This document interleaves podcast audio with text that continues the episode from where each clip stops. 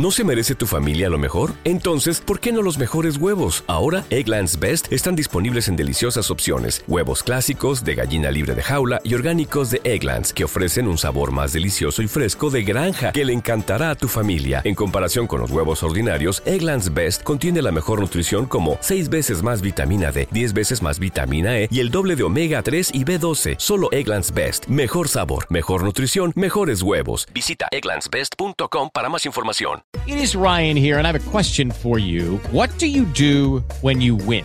Like, are you a fist pumper? A woohooer, a hand clapper, a high fiver. I kind of like the high five, but if you want to hone in on those winning moves, check out Chumba Casino. At ChumbaCasino.com, choose from hundreds of social casino style games for your chance to redeem serious cash prizes. There are new game releases weekly, plus free daily bonuses. So don't wait. Start having the most fun ever at ChumbaCasino.com. No purchase necessary. BGW. Void were prohibited by law. See terms and conditions. 18 plus.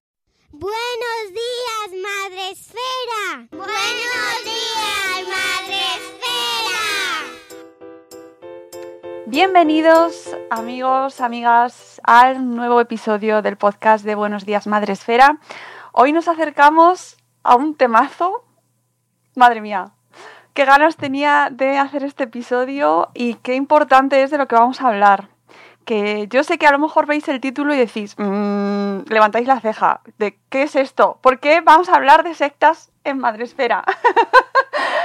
bueno, pues es muy importante y de actualizarnos un poco, porque yo creo que ahora lo hablaremos con nuestro invitado, pero creo que es un tema que lo tenemos un poco como en ciencia ficción o del pasado, de los años 80, y tenemos que actualizarnos, amigos. Así que para eh, ponernos al día e identificar claramente de qué estamos hablando, prevenirlo, si se puede prevenir, y ayudarnos entre todos, eh, hemos invitado hoy a hablar, a, a, a hablar con nosotros, a, a, aprender de él a Luis Santamaría del Río.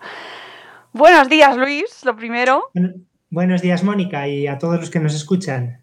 Ay, qué ilusión me hace tenerte aquí, de verdad. Muchísimas gracias que, que estás ocupado y sacar un ratito para hablar con nosotros. De verdad, gracias. Es importante y agradezco, te agradezco la, el interés por el tema y, y, la preocupación por informar y por prevenir. Así que aquí estamos. Que Luis Santamaría del Río, tienes perfil en la Wikipedia. Eso no todo el mundo lo puede decir. Por, eh, ¿Tú te encargas, eres responsable de ese perfil? ¿Lo puedes editar si encuentras algo que no está bien? Yo creo que sí, sí se puede editar, pero es que también hace tiempo que no lo reviso y no sé si, si habrán cambiado cosas o añadido o quitado que sean importantes, pero vamos, ahí está, sí. Pues mira, yo creo que lo mejor que podemos hacer es que nos cuentes tú quién eres eh, y, cómo has llegado a convertirte en una voz referente en este asunto tan importante como es eh, la identificación y eh, la divulgación sobre sectas. ¿Quién eres, Luis? Bueno, pues soy natural de Zamora. Yo hice estudios de teología y después he ampliado con ciencias de las religiones, también algo de comunicación. Y desde hace 23 años, por ahora, desde hace 23 años eh, me dedico a la investigación, al estudio del fenómeno de las sectas. Y esa investigación y ese estudio ha dado paso en primer lugar, a crear con otros compañeros, con otras personas dedicadas a estos temas, la Red Iberoamericana de Estudio de las Sectas ya en el año 2005 y eh, junto con todo eso del estudio, de la investigación, de la divulgación, también participando en, en iniciativas como, como, la vuestra, está también eh, la ayuda a las víctimas, la respuesta a consultas a tantas personas que, que tienen dudas o que tienen problemas eh, en este campo, ¿no? Y bueno, pues junto a esto la formación, eh, el asesoramiento a periodistas, a profesionales de la salud mental, a fuerzas y cuerpos de seguridad del Estado, bueno, es, es, un, un, fenómeno muy amplio, este, eh, todo lo que atañe al, al fenómeno de las sectas y ahí estamos, pues eso, desde hace más de dos décadas intentando aportar algo de luz en un mundo que, que suele ser bastante oscuro. Totalmente. Eh, una de las cosas que más me llama la atención sobre el mundo de las sectas es que pensamos, y yo creo que es una idea muy generalizada, salvo aquellos que ya estáis ahí muy metidos y que lo tenéis muy actualizado, pensamos que es un tema de los 80. Que, como que se quedó allí.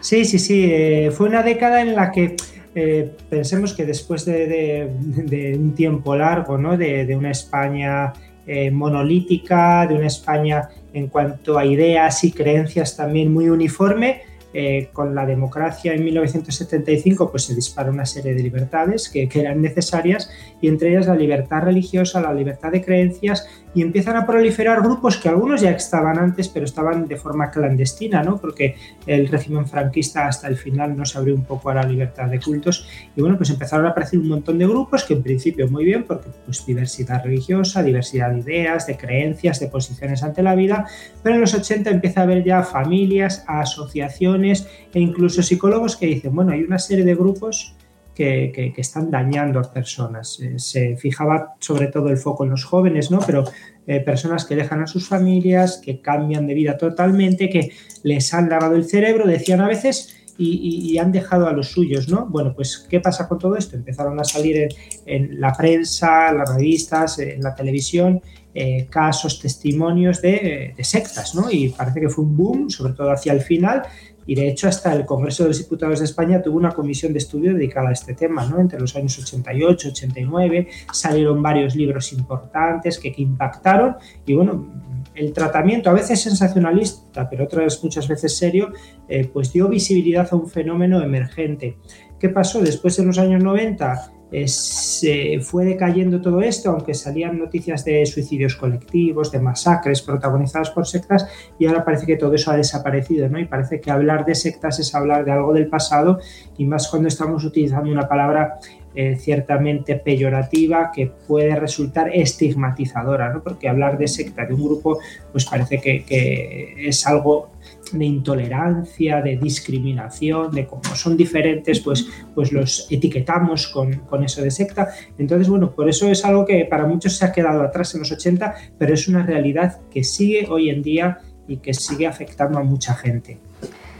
Eh, cuando os escucho eh, hablar a, todos aquellos que estáis eh, pues metidos mucho en este tema, sí que utilizáis Mm, aparte de hablar de sectas, sí que utilizáis mucho eh, otro tipo de, pues a lo mejor grupos con comportamientos sectarios, ¿no? Para, o con, eh, para quitar ese componente, esa etiqueta de secta que, tenemos todos metidos en la cabeza de grupo hippie de los años 70 o 60, ¿no? Eh, que van con túnicas y danzan en, el campo y actualizarlo. ¿Cómo, cómo podemos eh, cambiar esa imagen? Pues sí, es, importante porque eh, eso, la palabra secta tiene una larga tradición detrás, una historia con sus cosas buenas y sus cosas malas, y con una connotación fuertemente religiosa y, estrafalaria también en ese sentido en el que nos has dicho de forma muy visual, ¿no? Entonces, claro, también tenemos que pensar que la palabra secta cuando se empieza a utilizar en sociología en el siglo XIX eh, está en el campo de la sociología de la religión. ¿no? Hay grandes grupos que serían las iglesias y pequeños grupos que serían las sectas que se han separado, que tienen una serie de características, eh, pero lo que estamos viendo hoy es que las sectas van mucho más allá del campo religioso e incluso diría yo más allá del campo espiritual, metiéndose en muchos temas de los que seguro que hablaremos hoy, ¿no? De crecimiento personal, de la meditación, de la ecología, de, la maternidad y la, y, la, familia. Es decir, eh, están en muchos ámbitos y entonces, claro, la etiqueta secta enseguida nos lleva a pensar a algo religioso y algo religioso no mayoritario.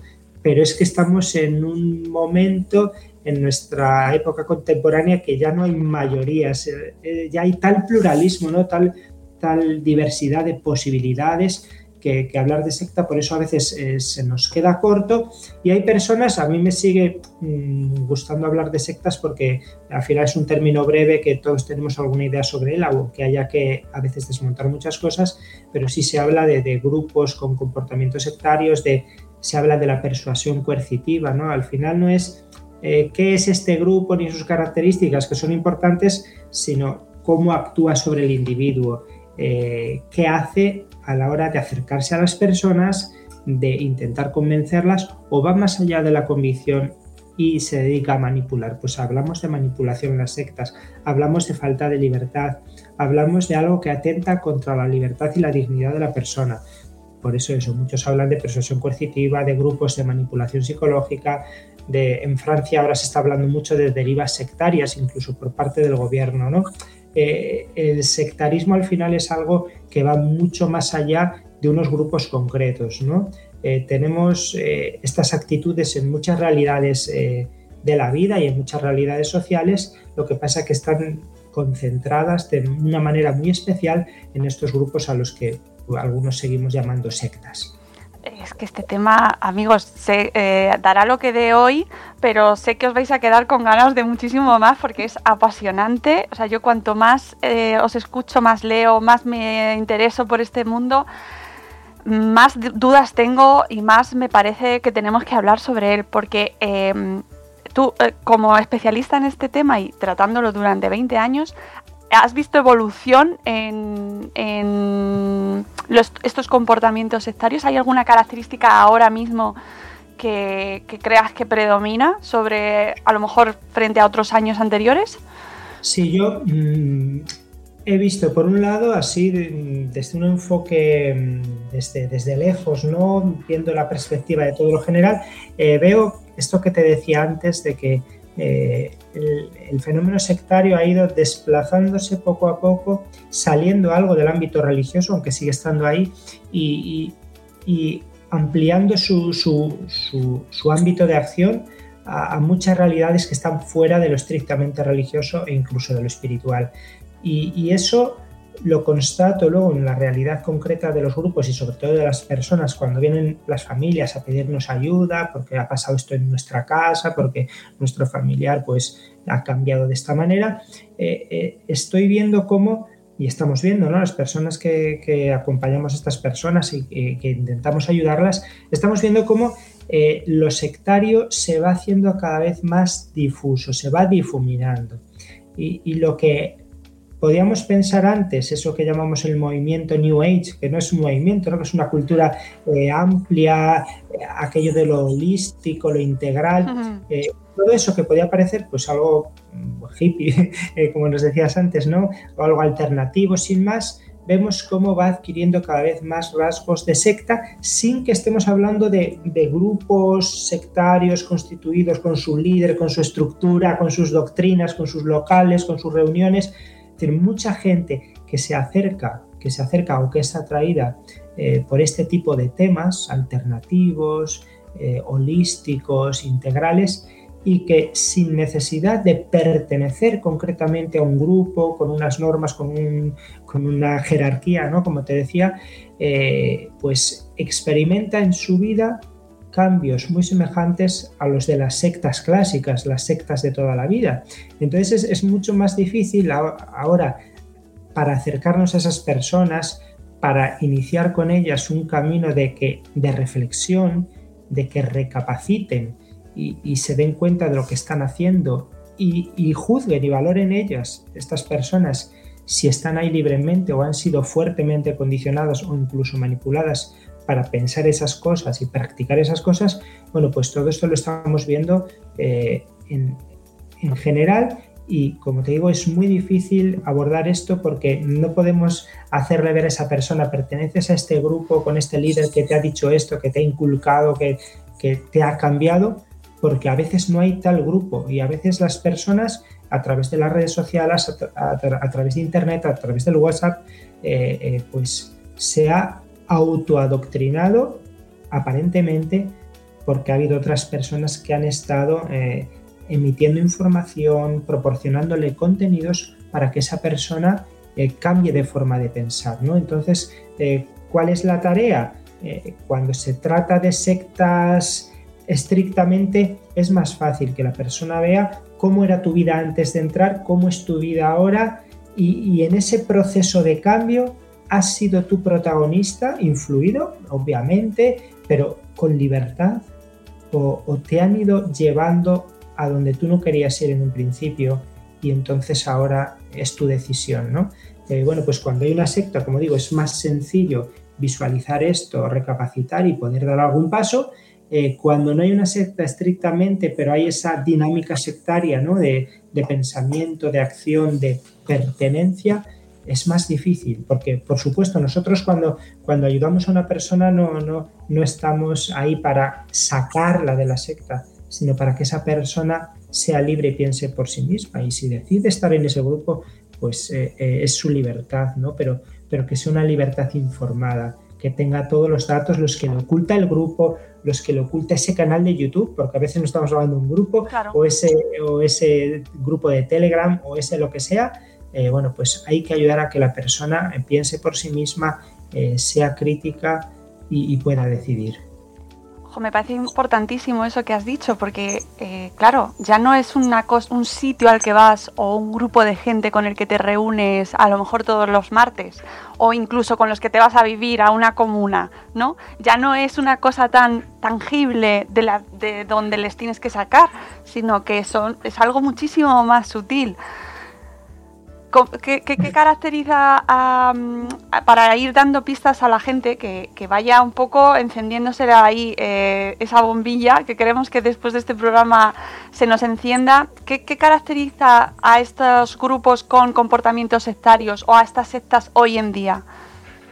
Bueno, pues una de las cuestiones fundamentales eh, que tenemos que estar alerta para identificar es cuando estos grupos eh, proponen una solución un remedio mágico, automático, sencillísimo eh, ah.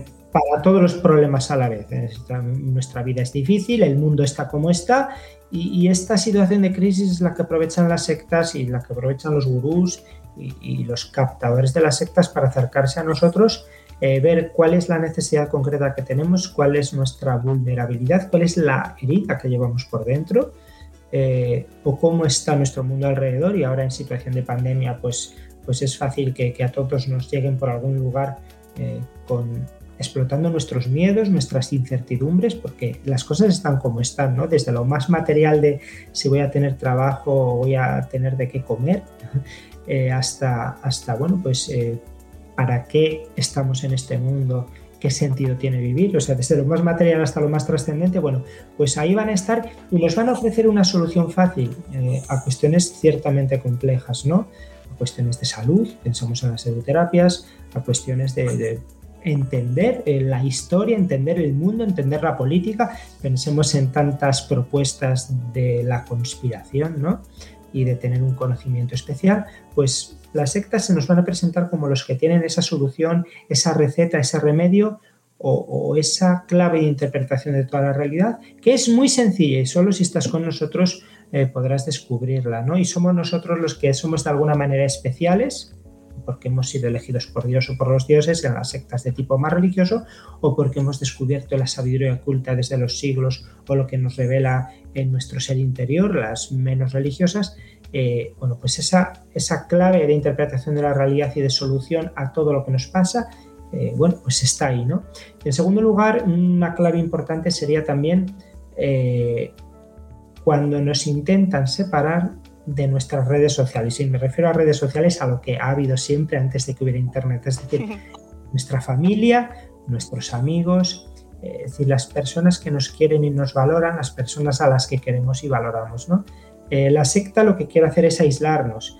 Y como cada vez es más difícil aislarnos físicamente, eh, ya cada vez hay menos sectas de tipo comuna y de tipo hippie, ¿no? Que, nos vamos a unas RAM o una casa rural, aunque sigue habiéndolas, ¿no? Y nos retiramos del mundo y vivimos todos juntos esta experiencia comunitaria, que también las hay, pero cada vez es más común que nos encontremos con grupos que lo que quieren es aislarnos interiormente, ¿no? Tú continúas viviendo con tu familia, y no te independices porque así tenemos un adepto mantenido, ¿no?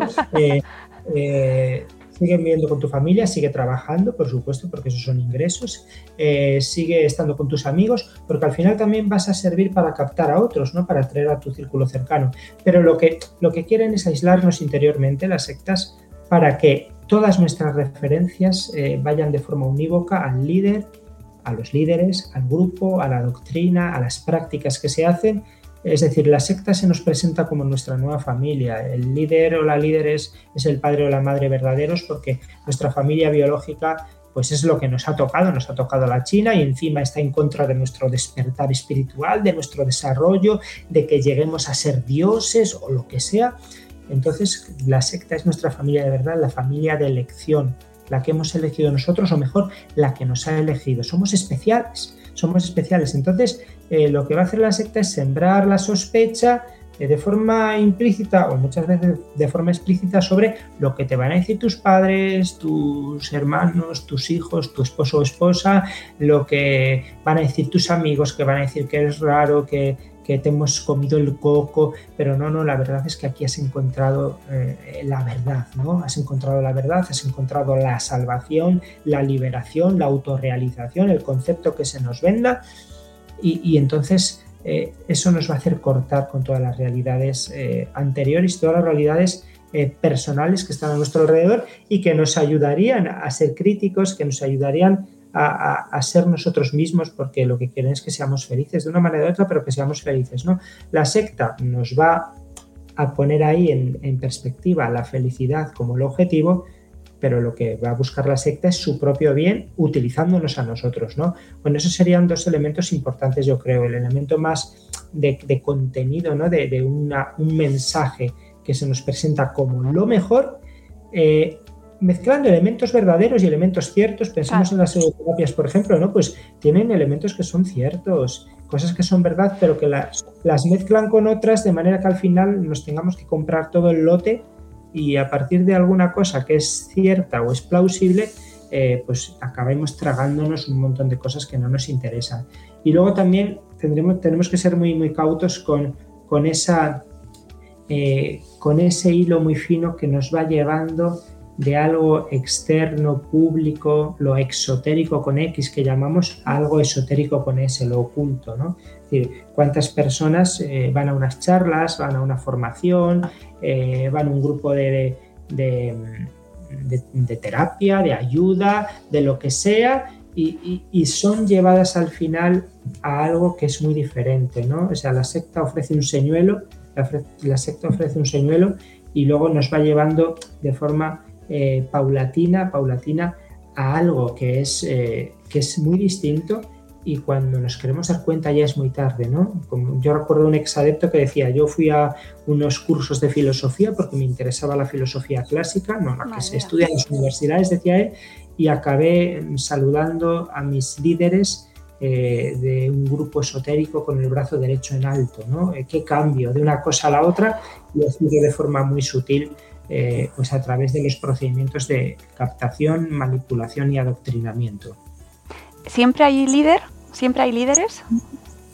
Sí, siempre hay líderes. Eh, eh, un líder o unos líderes, aunque a veces no parezcan tal cosa. A veces el liderazgo se difumina, pero siempre está ahí. Cuando se trata de grupos pequeños es fundamental esa figura porque además se da una relación interpersonal de dependencia. Al final, cuando yo entro en el grupo, dependo de esa persona eh, para todo, porque me ha ido atrayendo a través del cariño, de la emotividad, del sentirme alguien, alguien especial para él. esta persona que es la que más sabe, la que más puede, la que más ama, me quiere a mí, ¿no? Entonces, y, me está dando su vida y está sufriendo por mí. Y entonces yo, me siento obligado a, a, devolver todo eso, a cumplir lo que me pida, aunque a veces no entienda, ¿no? Pero bueno, ya llegaré a entenderlo en algún momento, ¿no? A través de lo emotivo es capaz mm, de, llegar a mi corazón y de atraparme ahí. Y entonces eh, en las sectas más pequeñas hay ese contacto directo. Cuando las sectas son más grandes, y pensemos en grupos con miles o millones de personas, con sedes en todo el país o en un montón de países, el liderazgo sí está más difuminado porque yo en último término o no he visto nunca o veo en muy pocas ocasiones a, esos líderes supremos, que son la encarnación de la divinidad, de la sabiduría, de lo que sea, eh, o bien eh, eso está muy mediatizado por los líderes eh, de los escalones inferiores, el que tengo yo en mi sede, en mi local, que representa directamente y al final el procedimiento de manipulación y de dirección está muy estratificado de forma que, los líderes de abajo se comportan de la misma manera o incluso peor que el líder supremo, ¿no? Para mantener al grupo cohesionado. Entonces siempre estamos hablando de liderazgo, pero hay que ser hábiles para, para eh, descubrirlo a veces cuando parece que está difuminado, aquí somos todos hermanos, no hay nadie por encima de nadie y, puede ser, pueden ser, y de hecho lo son a veces, ¿no? Las sectas más, eh, más directivas sobre el individuo, las que te hacen creer que eres una persona totalmente libre y al final estás pendiente de lo que diga el líder para cumplirlo o incluso eres capaz de, adivinar entre comillas lo que querría el líder para autocensurarte a ti mismo y hacer las cosas antes de que te lo pidan o de que te lo manden. Ya eres el, adepto perfecto, ¿no? Eh, recuerdo a un ex adepto de una secta, de un grupo gnóstico, que decía, dice, eh, el éxito de las sectas eh, llega a ser tal cuando no hace falta que esté el gurú para mandarte, porque tienes ya dentro de ti un mini gurú, que, que eres tú mismo, que estás ya tan manipulado que eres capaz de dirigirte según los criterios de la secta con esa nueva personalidad impostada, con esa personalidad que te han, que te han insertado, que te han inoculado y que no es la tuya. Claro, habrá gente que nos escuche y que diga, bueno, si en ese grupo, en ese, en esa, en esa comunidad eh, encuentran, la persona que entra encuentra su felicidad y se siente bien, ¿qué problema hay? ¿Por qué eh, tenemos que darle, eh, por qué tenemos que estar en contra de que eso suceda? Es un tema, es un tema importante y un tema delicado, porque, eh, claro, hasta dónde es real esa felicidad que está viviendo. claro, nosotros desde fuera decimos, es una felicidad subjetiva. Esa persona dirá, no, yo es que soy feliz realmente no como quieren mis padres, que te han llamado por teléfono para pedir ayuda. Yo es que soy feliz y estoy en mis cabales y tengo mis estudios, tengo más estudios que, ti, que, tú, como me ha llegado a decir algún adepto, ¿no? Y, tengo criterio para saber dónde estar, para decidir libremente. Bueno, eh, hay, recuerdo que había una, película en América que se llamó Los esclavos felices, que yo creo que con ese título eh, resume muy bien lo que se da en estos casos. ¿no? Eh, no hay una verdadera libertad. Estamos hablando de personas que, que han dejado de ser lo que eran sin que haya habido una decisión mm, consciente por su parte. ¿no? Es decir, como ya decía antes, por supuesto que partimos de la libertad de cada persona para asumir las ideas y los ideales, sobre todo que quiera, para asumir esa cosmovisión o, dicho de otra manera, religión que quiera y, dejar en la que está y cambiar a otra. Y, es decir, eh, eh, yo me estoy convencido de la posibilidad y de la bondad de la conversión personal, gente que además que cambia de forma radical, pero cuando eso sea algo asumido conscientemente y libremente. En las sectas lo que se da es un proceso de persuasión coercitiva por el que, por una serie de técnicas eh, muy concretas, eh, se va haciendo que la persona vaya yendo a donde nosotros queremos, nosotros me refiero a la secta, eh, sin que haya un consentimiento informado, como diríamos en otros ámbitos, ¿no? Entonces ahí está el problema, ahí está el problema, que la persona no es libre, la persona sí es feliz o se siente feliz, se siente feliz, pero claro, la felicidad que es un sentimiento subjetivo o es una condición real que responda a, unos criterios, que es al final eh, poder desarrollar del todo mi humanidad. Yo puedo ser feliz en medio de un sufrimiento inmenso, ¿no? el sufrimiento no está, eh, no está reñido con la felicidad, pero eso, esa felicidad tiene que partir de, una persona libre, de una persona que tenga respetada su dignidad y que de una persona que pueda autodeterminarse, ¿no? Eh, lo otro pues será manipulación y será que otros decidan por mí lo que es felicidad es un tema complicadísimo, si lo piensas eh, profundamente, porque luego pues habrá quien diga, bueno, tienes el caso de gente que de repente lo deja todo y se va, misioneros, por ejemplo, que se van a otro país, al otro lado del mundo, a ayudar y dejan todo todo y no tienen nada y están al servicio de un, de un proyecto, eh, en este caso, a ayudar a otras personas. Pero eh, están absolutamente convencidos de eso y lo dejan todo, ¿no? Alguna decisión que a lo mejor desde fuera alguien puede pensar, madre mía, lo que ha hecho esta persona, ¿cómo ha hecho eso? En el otro lado tenemos gente que hace, puede hacer prácticamente lo mismo, pero a lo mejor no lo hace libremente, ¿no? Entiendo que, que es un proceso que pueda darse así. Sí, son, eh, son cuestiones, mm, como bien dices, son delicadas porque hay que ver cada caso qué es lo que hay, si hay libertad o no. Claro, es muy fácil hablar de libertad, pero luego hay que verlo en la realidad concreta. Estoy pensando en, una figura tan fundamental como fue en la Edad Media Francisco de Asís, ¿no? San Francisco, llamado así por, por los católicos, eh, un joven que vuelve de la guerra eh, tocado por una experiencia fuerte y en una enfermedad y una convalecencia va descubriendo que, su vida hasta ahora no valía nada y entonces eh, toma una postura que, sus contemporáneos, empezando por su propia familia, tachan del lunático, ¿no? Y, de repente lo deja todo siendo de familia rica, se va con los pobres, eh, incluso se desnuda delante de su padre diciendo no quiero nada tuyo, rompiendo con la familia, un caso que si lo vemos desde la distancia y desde el tiempo decimos, bueno, es un, caso clásico de, persona sectaria, ¿no? Sin embargo, eh, eso lo hace desde la reflexión, la oración en su caso, por ser creyente, ¿no?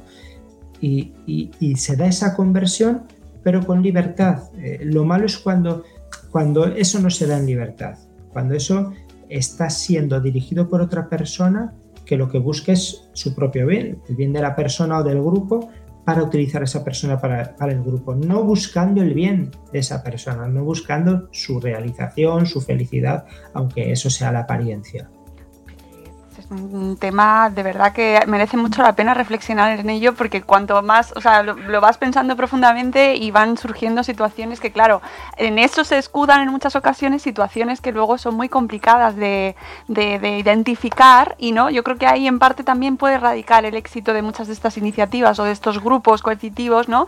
Que eh, se escudan muchas veces en las elecciones personales que efectivamente son elecciones personales, pero ¿qué hay de fondo ¿no? después de esa elección personal? Es, es un tema que, yo dejo ahí a la gente que lo piense.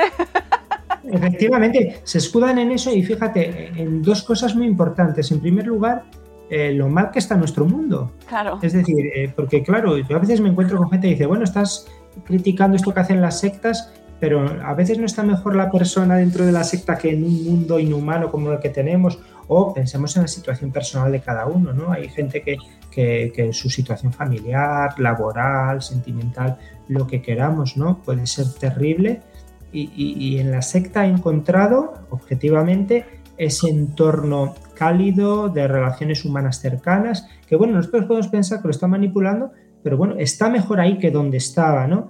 Es decir, las sectas se aprovechan de un caldo de cultivo que es nuestro mundo inhumano, y nuestro mundo injusto para proponerse como alternativa. Nosotros somos la humanidad, nosotros somos la justicia y aquí vivimos el amor de verdad, cosa que no pasa afuera.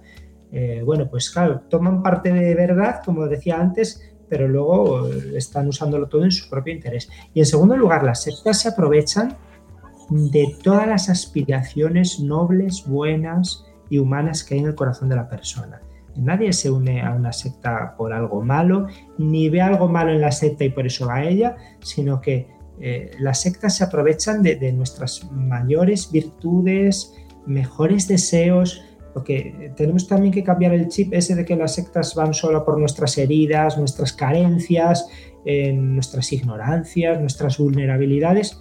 Si todo eso sí, toda la parte más, más eh, limitada de nosotros, más oscura, a veces más negativa, ¿no? o nuestras eh, falta de autoestima, nuestros problemas de relaciones o lo que sea. No, no, también van a, por nuestro, nuestro sentido utópico, nuestras ganas de cambiar el mundo, nuestra profundidad, alguien que sea eh, muy voluntarioso y muy de ser voluntario, de apuntarse a cualquier cosa y, a la gratuidad y hacer las cosas sin esperar nada a cambio por mejorar el mundo que tiene alrededor, alguien que tenga una conciencia espiritual o religiosa profunda, alguien que no se conforme con lo que vemos y tocamos porque quiera algo más. Eh, todo eso bueno también lo aprovechan las sectas ¿eh? y, por eso aparecen para muchas personas, por desgracia, como la única posibilidad de realizar esto, de cumplir esto y de mejorar el mundo de alguna manera, ¿no? Pues eh, lo mal que está el mundo y, lo bueno que hay en el corazón de las personas, eso lo aprovechan las sectas eh, en, su, desarrollo y por eso mm, algunas duran tanto tiempo, ¿no? Eh, aunque se descubran elementos negativos, cosas críticas, bueno, ahí siguen porque, porque nuestro mundo sigue mal y la secta se sigue presentando como una forma de solución eh, y porque nosotros eh, no nos conformamos con lo malo y queremos mejorar personalmente y a nivel mm, social, a nivel global. Fundamental esto y además eso me lleva a cuando entran estas, eh, estos grupos con comportamientos sectarios a la hora de educar en, la familia en cuanto a... porque básicamente porque los padres queremos lo mejor para nuestros hijos. Con lo cual, si se aparece una pedagogía un método educativo que, eh, bueno, es que nos lo venden como mm, lo, más humanista, lo que pone a tu hijo en el centro, lo que va a elevar la máxima potencia de tu hijo, claro, ¿cómo vas a negarte algo así, no? Es, peligrosísimo. Mira, recientemente ha habido unas jornadas en la Universidad de Barcelona hablando sobre la infiltración de lo sectario en el mundo educativo. Estaban pensadas sobre todo en el mundo universitario, donde hay casos y casos muy graves de todo esto, pero yo creo que si, que si vamos retrocediendo hacia la educación secundaria, la primaria y la propia crianza en las familias, que al final es la educación fundamental, eh, yo creo que es mucho más peligroso. Primero porque tenemos eh, personas víctimas eh, más débiles, que son los más pequeños, ¿no? y en un momento de, configuración de su vida, de su personalidad, su desarrollo, o sea, lo que va a determinar el resto de su vida. Entonces, hay un montón de propuestas, hay un montón de propuestas en torno a lo, educativo ¿no? y a lo familiar, como acabas de decir. Eh, te pongo un ejemplo para que veamos eh, lo, cautivadoras y lo atractivas que son. Eh, en estos días pasados, cuando hemos eh, celebrado el Día Internacional del Síndrome de Down, eh, he visto en un medio, creo recordar ahora que era mexicano, pero bueno, da lo mismo, están por todos lados, en un medio de comunicación en el que un artículo explicaba que las personas con síndrome de Down obviamente no tienen ninguna discapacidad, sino que tienen una capacidad mayor porque son niños especiales espiritualmente. Son los niños índigo o los niños cristal. Entonces a estos niños que son niños a los que la sociedad no entiende y etiqueta, a estos con síndrome de Down, a otros con espectro autista, a otros con TDAH, eh, eh, déficit de atención, hiperactividad. Eh, todos estos no es que tengan ni una enfermedad, ni una discapacidad, ni un defecto. Esto nos empieza a gustar, ¿no? está, está viendo a estas personas como personas, como lo que son. Pero es que son especiales porque han nacido con el aura azul y entonces tienen unas capacidades eh, mentales, espirituales, paranormales superiores al resto de la población. Claro, aquí ya puede parecer una idea alternativa, extraña, que habrá gente que se lo crea, gente que no, pero el paso siguiente es, hay que educarlos de una forma especial. ¿Y esta forma especial cuál es? Pues puede ser el dejarlos a su libertad sin ninguna determinación, porque ellos tienen más capacidades que sus propios padres, educadores, personal sanitario, sistema de salud. Mm, entonces, eh, a lo mejor es, es bueno que no vayan a la escuela, a ninguna, o que reciban una educación en casa de este tipo, o que la de este grupo que conoce lo que son los niños índigo, que no acudan al Sistema Nacional de Salud porque los va a etiquetar mal y los va a medicar dejando que no se eh, desarrolle eh, su personalidad especial, que no se vaya a los tratamientos necesarios. Esto puede tener muchas derivas peligrosísimas para, la persona y bueno, mm, la propia familia, pero pensemos el propio niño, eh, adolescente, joven, que va creciendo en esta dinámica, que se va sintiendo especial y que va a ser especialmente captable por eh, cualquier grupo que le venga a explicar esa rareza, ese ser especial y ese tú serás un día el gobernante de este mundo porque sois una élite, una aristocracia de personas con poderes. Eh, o sea, ¿cómo podemos pasar de, una cosa a la otra? Esto se está haciendo. Yo he puesto un ejemplo muy concreto, pero podríamos hablar de mil casos eh, de las sectas en el entorno del crecimiento, de la infancia y adolescencia y de la educación.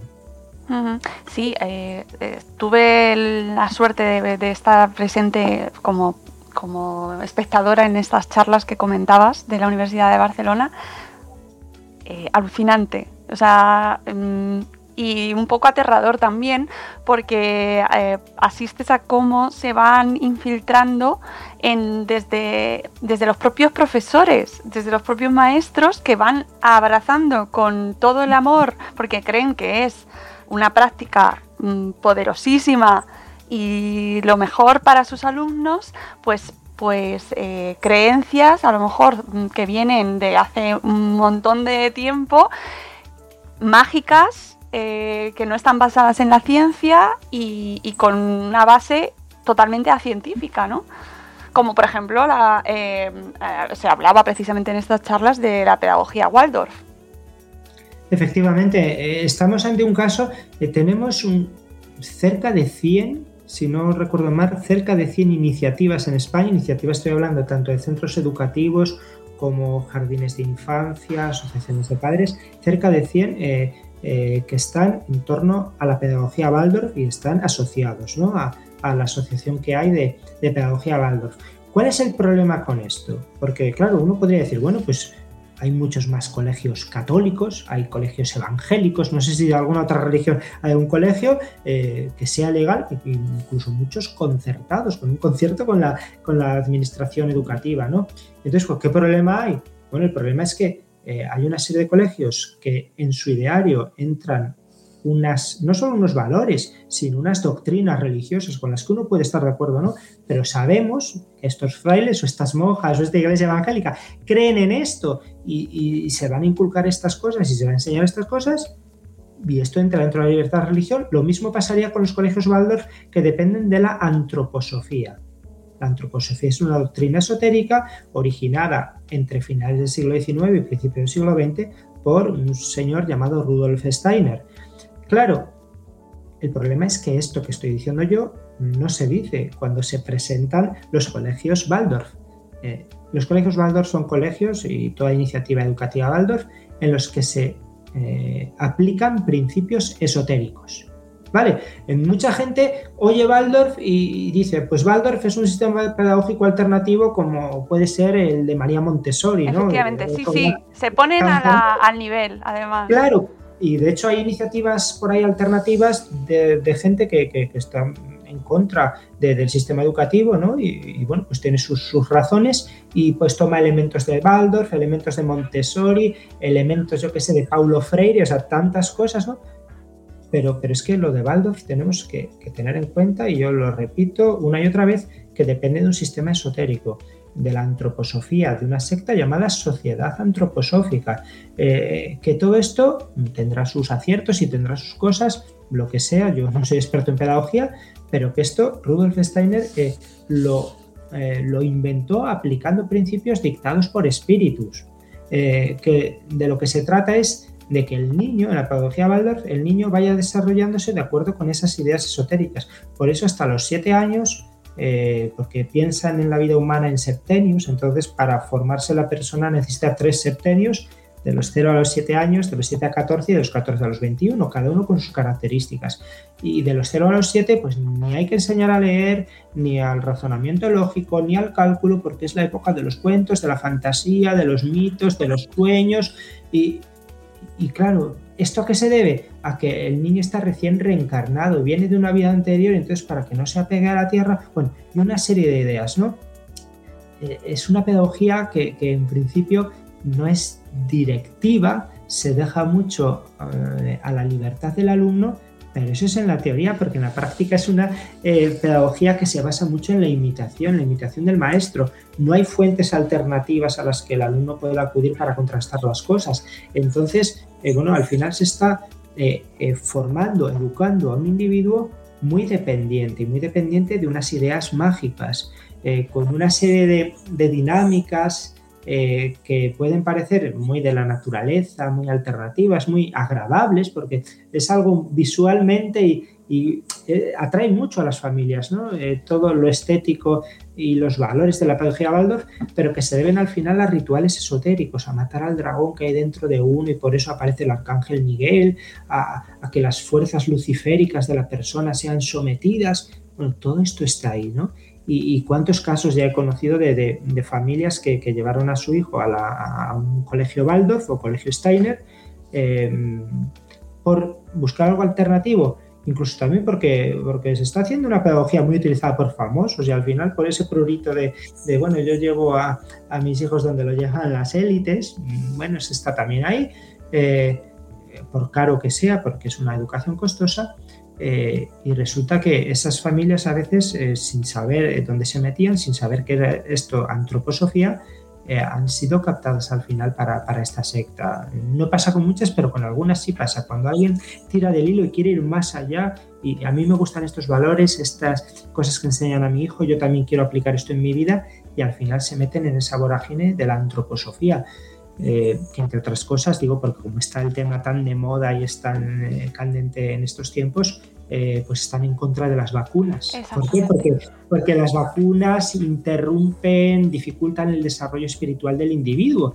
Y entonces tenemos en muchos lugares del mundo eh, colegios en los que ha habido pues, eh, brotes de enfermedades casi erradicadas por esos padres que se niegan a vacunar a sus hijos, influidos por esa doctrina esotérica. Y aquí en España, sin ir más lejos, en la provincia de Álava, hemos tenido un colegio que fue intervenido porque no se ponían mascarillas a principio de curso, ¿no? Bueno, pues ahí están eh, los efectos reales de algo que nos puede parecer muy difuso, muy extraño, pero tolerable y que puede ser y es muy peligroso para todos. Y levanta mucha... Eh, bueno, yo sé que esto que estábamos hablando traerá ahí comentarios porque tiene muchos defensores, incluso entre los propios maestros y las maestras, eh, porque defienden pues eh, cómo se trata al niño, la posición que adquiere, ¿no? cómo se le pone en el centro, que yo no discuto que esos valores, que haya cosas eh, que la pedagogía que eh, mainstream, ¿no? que se usa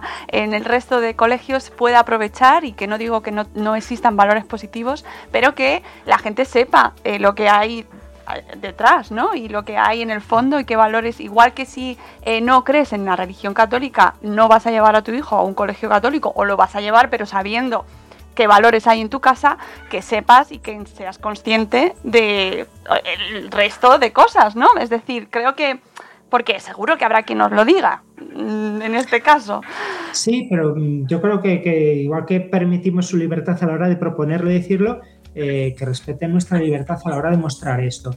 Eh, porque, eh, claro, muchas veces juegan con esa desinformación y con ese, no, y, dirán que estamos atacando, estamos criticando. Yo no considero que esté atacando ni criticando nada. Eh, tengo mi postura, por supuesto, que es crítica, pero yo lo que estoy es mostrando esa cara de la realidad que ellos a veces ocultan. Yo por eso a mí me gusta mucho ir a los textos, a los libros, a los propios materiales de estos grupos para que se vea lo que dicen y para desentrañar su discurso. Por eso la RIES, a la que pertenezco, tenemos una biblioteca. Una biblioteca, eh, tenemos ya cerca de 5.000 volúmenes, donde vamos recogiendo todo esto. Y gente a lo mejor que ha abandonado una secta o tal y, nos da sus materiales. Mira, iba a deshacerme de ellos porque me traen muy malos recuerdos, pero tomadlos para que para que podamos investigar y para que podamos mostrar esto. O sea, no nos pueden denunciar ni nos pueden atacar por, eh, por, por citar sus propios libros por mostrar su propia doctrina y que la gente esté informada y que desde la información se pueda decidir en libertad, desde la información y la formación, desde luego. Eh, no me quiero ir, sé que te tienes que ir enseguida, sin mencionar el tema de las constelaciones familiares, porque es algo que también eh, se va infiltrando en la educación. Eh, tuvimos podcast dedicado en concreto a las constelaciones familiares con el psicólogo Carlos Sanz Andrea, pero tú luego de, cuando apareció hace unos meses, yo creo, se dio más bombo a este tema eh, por una psicóloga, bueno, no, que no es psicóloga, es que es periodista, que, realizaba terapias supuestas con, este, con esta pseudoterapia. Eh, lo, lo mm, eh, bueno, pues atacaste mucho desde tu perfil de Twitter y lo divulgaste y lo, reivindicaste mucho, ¿no? Eh, que estuviésemos atentos. Y esto también está llegando a la pedagogía a través de la pedagogía sistémica. También los profesores están llevando a cabo, eh, lo están introduciendo en, en las clases y en las aulas y esto también hay que contarlo. Sí, eh, creo, esto fue en enero, poco después de Navidad, y creo recordar que no critiqué ni ataqué a nadie, sino que saqué un tuit simplemente en el que Bueno, sí, se atacaba ella sola. la frase era, la mujer violada no es una víctima, eligió ese destino. Esa frase entrecomillada y dije, eh, esto lo dicen las constelaciones familiares y es legal. Simplemente ya, quien lo entienda como crítica, eh, y bueno, ha sido el tweet en todos mis años en esta red social, el tweet que más ha sido difundido, ha tenido eh, una, difusión de 600.000 impactos, ¿no? una cosa que a mí me ha, asustado y me ha alegrado que, todo esto llegue, porque muchos empezaron a decir, pues eso, ¿no? las constelaciones familiares o son buenas, pero esta es una terapeuta errada o que se ha salido del tiesto, o las constelaciones tienen sus cosas buenas y sus cosas malas. Eh, las constelaciones familiares es una, una pseudo psicoterapia eh, que sí, basándose en elementos eh, importantes y, ciertos como la importancia de, nuestro entorno social y sobre todo familiar, ¿no? los más cercanos, lo que influyen en nuestra vida, pero al final eh, viene a ser muy determinista, muy determinista de, lo que nosotros somos o tenemos que ser, nos viene de un pasado y al final esto nos exculpa de, las decisiones malas que podamos tener, ¿no? Eh, y siempre se ponen dos ejemplos. Eh, Hellinger, el, creador de las constelaciones familiares, llevaba a exculpar a Hitler de, lo que hizo, porque al final venía a ser parte de un plan del universo, ¿no? en el que, bueno, pues él no, tuvo culpa de lo que hizo, ¿no? De matar a 6 millones de judíos, además de otras muchas cosas. Y, siempre recuerdo en, uno de los libros de Bert Hellinger, no estamos hablando de una periodista metida a terapeuta en España que dice una barbaridad, sino del propio Bert Hellinger, que en uno de sus libros, haciendo, haciendo terapia, haciendo constelación familiar con una, una joven que, cuyo trauma viene de que fue abusada de niña por su padre, eh, viene a convencer a la niña haciendo la constelación de que tiene que aprender a perdonar a su padre. Hasta ahí el tema del perdón es fundamental, ¿no? Aunque pueda ser opinable en casos como este. Dice, eh, tienes que perdonar porque no lo puedes, eh, no lo puedes culpabilizar de algo de lo que no tuvo culpa porque en, estos abusos que tuviste de niña, el padre fue tan víctima como tú, fue víctima de una situación en la que, pues porque su mujer no lo satisfacía sexualmente, no tuvo más remedio que abusar de ti, ¿no? Entonces tienes que darte cuenta de que, de que eh, tu padre que abusó de ti es tan víctima como tú y, es decir, es, una forma de retorcer las cuestiones.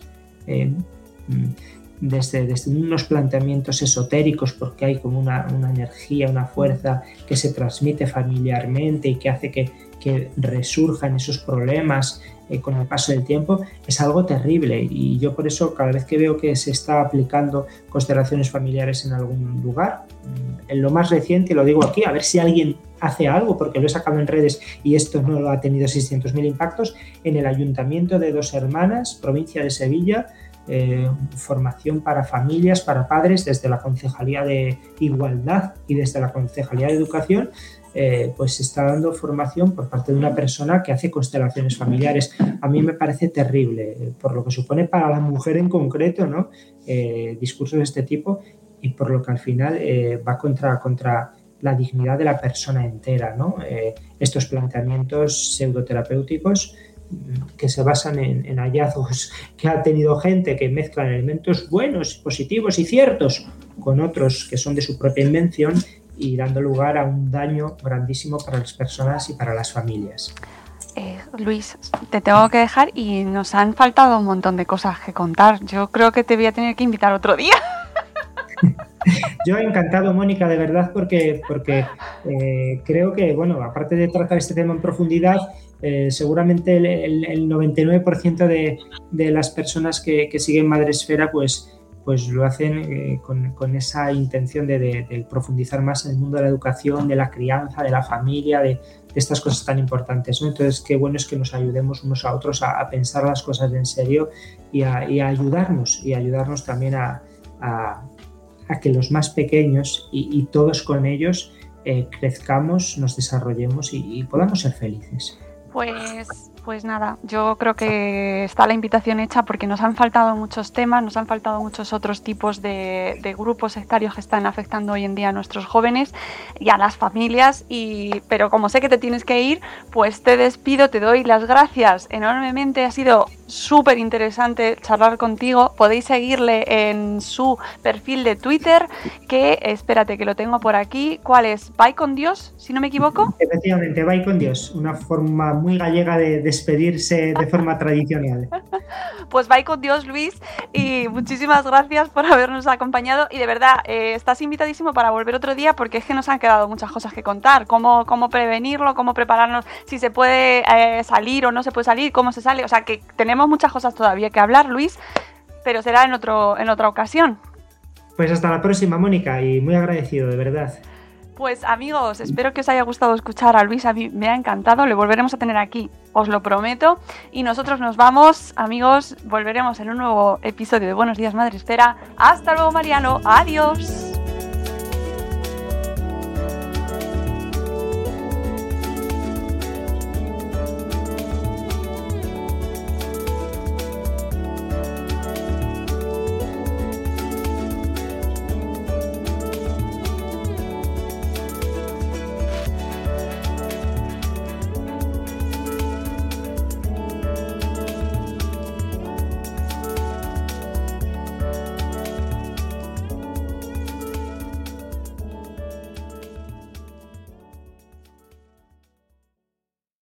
Ryan here, and I have a question for you. What do you do when you win?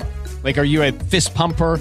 A woohooer, a hand clapper, a high fiver. I kind of like the high five, but if you want to hone in on those winning moves, check out Chumba Casino. At chumbacasino.com, choose from hundreds of social casino style games for your chance to redeem serious cash prizes. There are new game releases weekly, plus free daily bonuses. So don't wait. Start having the most fun ever at chumbacasino.com. No purchase necessary. Group. Void were prohibited by law. See terms and conditions. 18 plus.